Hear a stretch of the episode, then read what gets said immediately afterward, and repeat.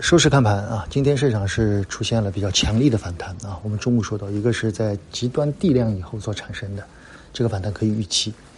第二呢，从周线来看，周线的五连阴以后，本周如果不出意外，能够收一根小阳线。这根小阳线还蛮重要的啊，因为这根小阳线在前低附近形成下影线，也意味着在这个位置似乎有更像样的反弹。从反弹的角度来看，我觉得下周有可能它的反弹力度会比前一次的横盘会更有力些。主要反弹的方向就是轮动、超跌。很多人问我边老师反弹的高度啊，我们前一次我们说上一轮的反弹，我觉得过三千五是比较难的。现在反弹，我觉得大家去看一下周线。五连阴以后，在本周以后五周均线，记住啊，五周均线现在的方向是向下，压力很大。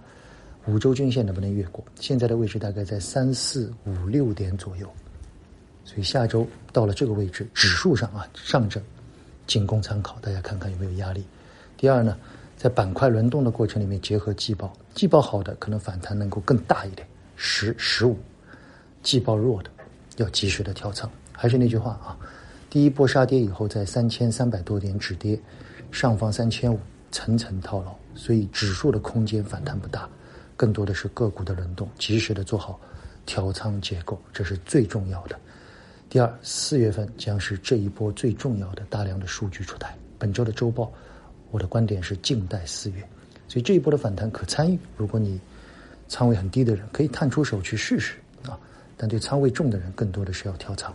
从方向上来看，以季报为主，特别是一些周期股，可能反弹的力度会更大一些，仅供参考，好吧？周末我们跟大家更多的去聊一些很多人要的行业啊，比如说水泥啊、保险，我们有机会一起来聊一聊啊。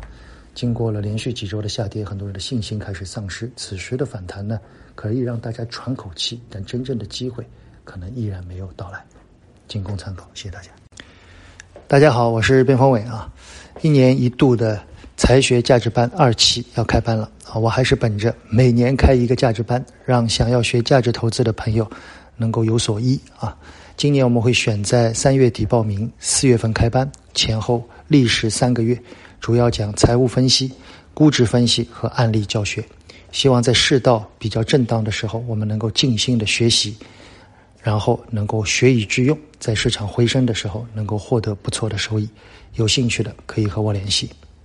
谢谢大家，我是边锋伟。